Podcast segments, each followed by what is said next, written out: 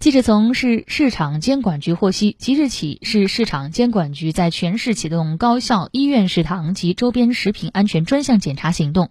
本次对全市四十个高校食堂二十个医院食堂六十个小餐饮店进行随机抽查。重点检查信息公示食品经营许可原材料存储原材料质检是否符合相关规范要求等。